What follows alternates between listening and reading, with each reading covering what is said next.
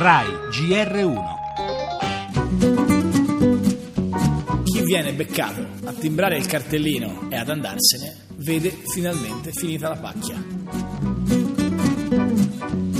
sospesi in 48 ore e al massimo entro 30 giorni licenziato. E questo è il destino che potrebbe capitare al furbetto del cartellino d'ora Chi in fa questo sta truffando lo Stato, sta truffando il comune, sta truffando la regione, sta truffando l'ASL e quindi vai a casa. C'è il licenziamento in modo, lasciatemelo dire, cattivo, ma giusto.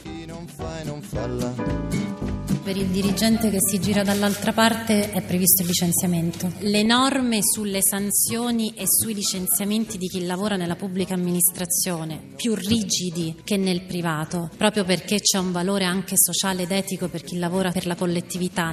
tutto il giorno seduto su una banca che lavorare stanca. I pedinamenti dei carabinieri e i video girati di nascosto parlano fin troppo chiaro e hanno portato agli arresti I domiciliari. dipendenti eh, venivano al mattino, timbravano, si allontanavano subito chi andava al supermercato per la spesa, alcuni che si dedicavano anche all'attività eh, sportiva.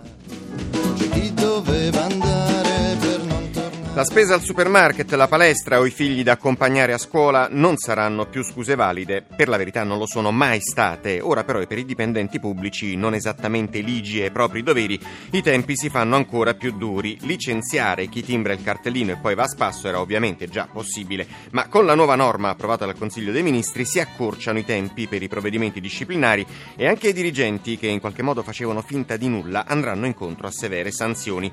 Un malcostume, l'assenteismo, molto diffuso nel nostro paese, sono le cronache a confermarlo di continuo, l'ultimo caso soltanto ieri in provincia di Caserta, un sistema radicato anche grazie a quel senso di complicità tra colleghi e alimentato dall'idea che le regole siano più che altro una questione di interpretazione in base alla convenienza di ciascuno. Le altre notizie, la politica, smentite da D'Alema le indiscrezioni di un suo appoggio al Movimento 5 Stelle, ma la tensione nel PD resta altissima.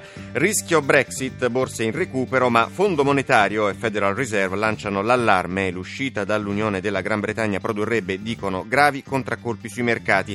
Omicidio Regeni, appello dei genitori del ricercatore all'Europarlamento, isolare l'Egitto, chiedono con forza. Scienza, captate nuovamente le onde gravitazionali, scoperte poi in Eritrea delle impronte di Homo erectus, cultura, selezionata la cinquina del premio Strega. Infine lo sport, ancora follia oltre a Euro 2016, confermati e feriti. Oggi tra le partite Inghilterra-Galles, Ucraina-Irlanda del Nord e Germania-Polonia.